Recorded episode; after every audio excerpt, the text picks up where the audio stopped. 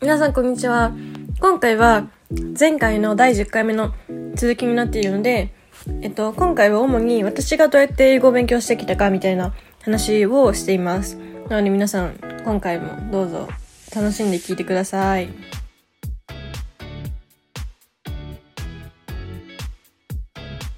英語勉強の話しなきゃいけないんですよね、確か。そうだった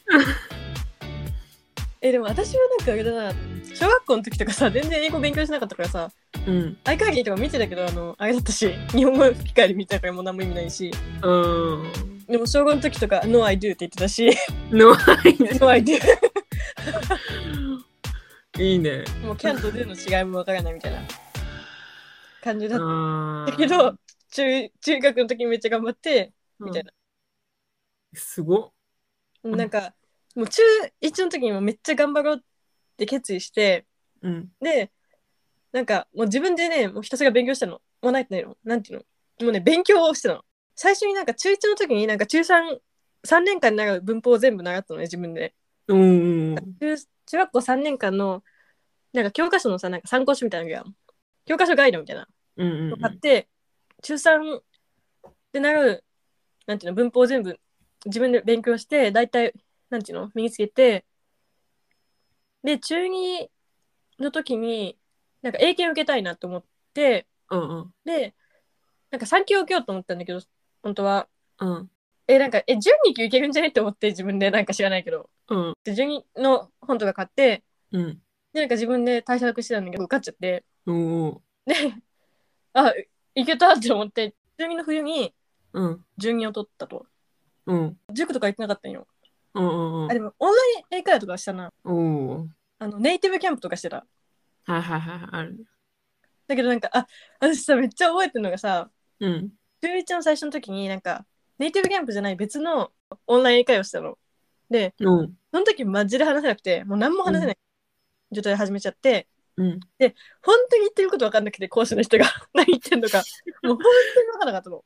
うん。で講師の人もめっちゃ説明してくれてるのに全然わかんなくてうん。で私本当に分かりやすぎてもうどうしようもないからもうねそこで体質ボタン忘れちゃったっていうコミッション最悪。最悪そうだからこそなんかあもうダメだと思って自分でちゃんと勉強しないとみたいな基礎が基礎がないとみたいな、うん。うと思っん。て自分で勉強し始めたんだけど、うん。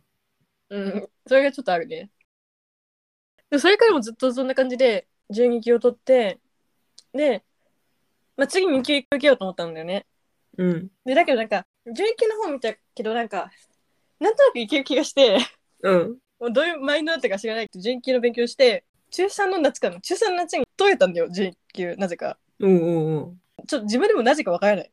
単語をめっちゃ覚えてからかもしれない。ああ、それある、マジで。単語をめっちゃ覚えて、英会話の塾とかに行ってたわけじゃなくて、うん。あの、参考書を買ってひたすら問題解いてやってたけど、中3の夏に準級取れて、それがすごい自信になって自分の中で、うん。うん。高校に留学したいって言った時も材料になったっていうか、うん。親を説得する大学になったからすごい良かったっていうあでもあれだうん。だってさ今だから言うことなんだけどうん。中3の時トフルを受けたんだようん。でその時まあ準1級の英語力あったんだけどうん。トフルもう全然わかんなすぎてトフルがうん。そのコンピューターの試験だったしうん。もうなんかもう英検とは本当に違うのよあ、違うんだ、やっぱ。全然違うトフルはねなんかね本当になんかちょっと特殊な感じでリスニングも、リーディングもライティングも本当に意味わかんなくて私うん、で、その時トフグ何点だったかっていうとね、42点だったの。 まだ何点満点中120点満点中、42。お11なーのよ。11ってね、大体ね、60ぐらいなのよ。スコア。やっぱね。 42点取ってやばいみたいな。これはやばいと思って。うん。で、もう一個受けたのが、デュオリンゴの試験なんだけど、うん。えデュオリンゴ受けたことあるいないいないいないいない。なんか最近話題のデュオリンゴっていう試験があるんだけど、うん。アメリカの大学行く人とかさ、よく使ってるイメージないあるあるある。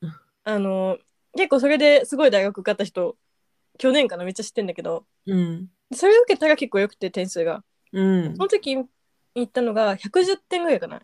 えどどのぐら何いだろ点中う ?200? えっとね、130点中かな。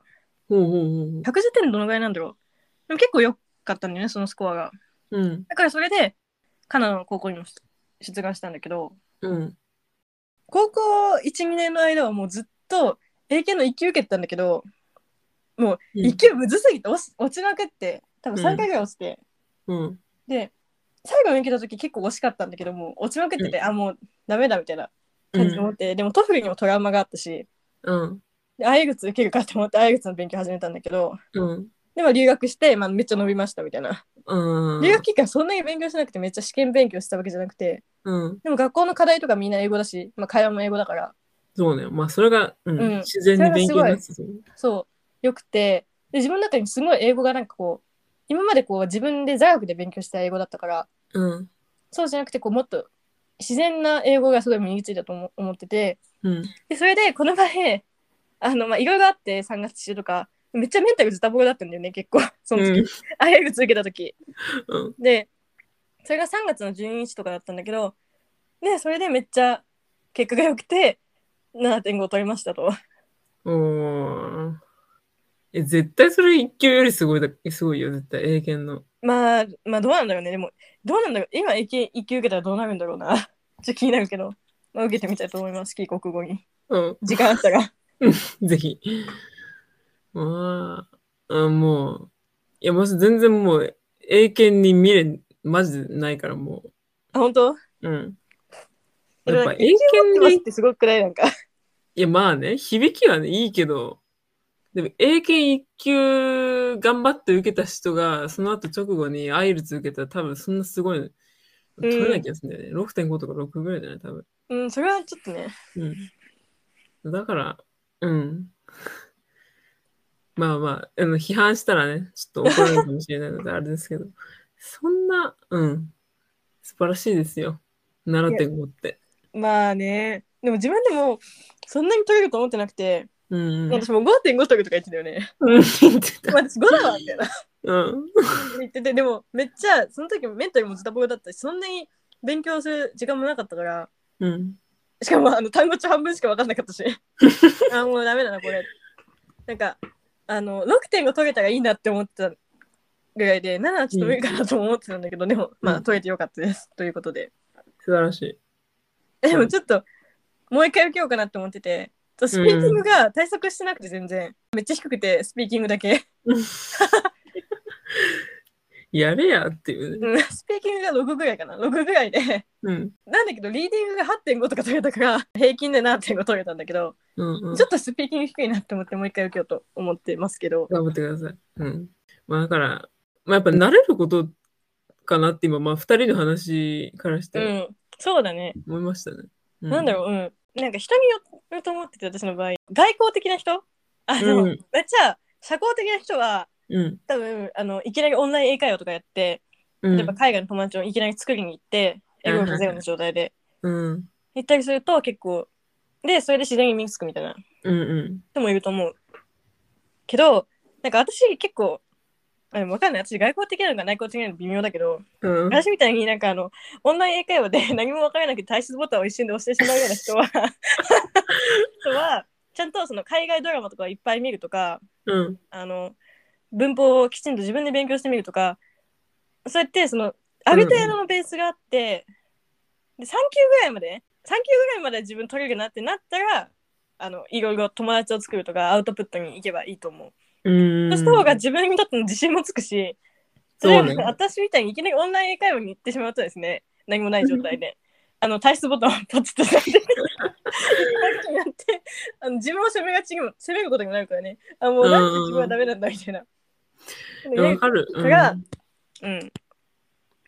私も今年の初めぐらいに、あれ、DMM 英会話うん。の 無料の最初のなんか2回できるみたいなやつでやったんですけど、ちょっと、うん、しんどかったですね。うんさすがにちょっと退出はしなかったけ ど、いや、なんか、うん。なんかすごい微妙で、うーん、うんなんかすごい悶々としてたから、そう、私も自分からね、投げかけるぐらいそうそうそ話うそう。題を持ってる人じゃないんで。そうだから、うん。やっぱね、いや、マジでドラマ最強。うん、ドラマ最強。なんか、面白い、えなんか特にフレンズとかコメディだから、うなんん。かうん私、面白かったです。結構なんか勝手に口、口ずさむっていうか、なんうんかわかる言っちゃってんだよね。そう、なんか戻して言ったりとか。だからそういうので、結構自然に楽しく身についたりするから、うん。まあだから早急に英語力伸ばしたいって言ったら、それはちょっとあれまた違う方法があるかもしれないけど、うやっん。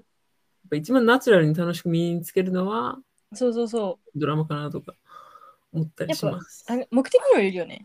うん、なんかアカデミックに内容を学びたいんだったら、うん、もっと違うかもしれないし、ビジネスだったらまた違うかもしれないし、そうなんだだけどこうやっぱ海外の友達作るとか、そういう面においてはすごいドラマを見るっていうのはすごいいいと思うん。う。ナチュラルな会話の仕方とかわかるしね。うん。アカデミックのやつだったら私がおすすめなのはね、あのアプリに1個あって、うん。 BBC Learning English ってやつがあるんですああけど、そう。それ、 それです。 ぜひ。なんか一日、なんかちゃんとリマインダー、あもうすごい私リマインダー溜まってるんですけ ど、9個ぐらい。それちゃんと押したら、なんか動画とか、なんか音声を聞いて、で、それでなんか質問に答えて、みたいな。うん。を全部英語でやって、えこれいいいいと思います。ちょっとアカデミックないいね。のには。はい。ぜひ。あと私、あれもおすすめ。あの、YouTube のテッドエドみたいなチャンネルしてる。あああれ結構有名だけど。うん。でもあえでれも見るという時。うん、あれ見る。あ、でもね、あれはね、なんかち結構難しいかもしれない。なんか、うん。私、留学前は全然分かんなかったけど、うん留。学後に、あ、なんか分かるなってなったぐらい。だから、まおーあ、結構英語上級でアカデミックもっと身につきたいって人は、そあれおすすめ。そうだね。ちょっとちょっと早かったりもするもんね。そうそうそ喋るのが。う。うん。確かに。そう 最後でね、ちゃんと、最後にち ゃんと。ちょっとぶち込んでいきましたが。えあ、そそれんだけなもんですかね。まあ、ぜひ、うん。試してみてくださうん、え英語でポッドキャスト撮ろうぜ、それ。い。 ね。それをね、あの最初の時から言ってたけどね。絶対こんな30分とか喋れないからね、私。まあまあ、そりゃそう、そりゃそうだね。前のミーティングで1分ぐらい話してもう死にかけてた のね。まあ、いやがそう頑張りましたよ。うん。頑張ってください。うんトピックにもよりますが。そうですでも私もそんなに文法ミスなく話せるわけじゃないからうんん。まあ、お互い、お互いねうんちょっとやばい。プロテインですね やりましょう。はい。いつか。いつかねいつかはい。 先のする。まあ、そんなもんですかね。そんなもんですかねはい。 長めでしたけど。じゃあ、次のそんな時感まじで。ですかねはいはい。じゃあなら。さようなら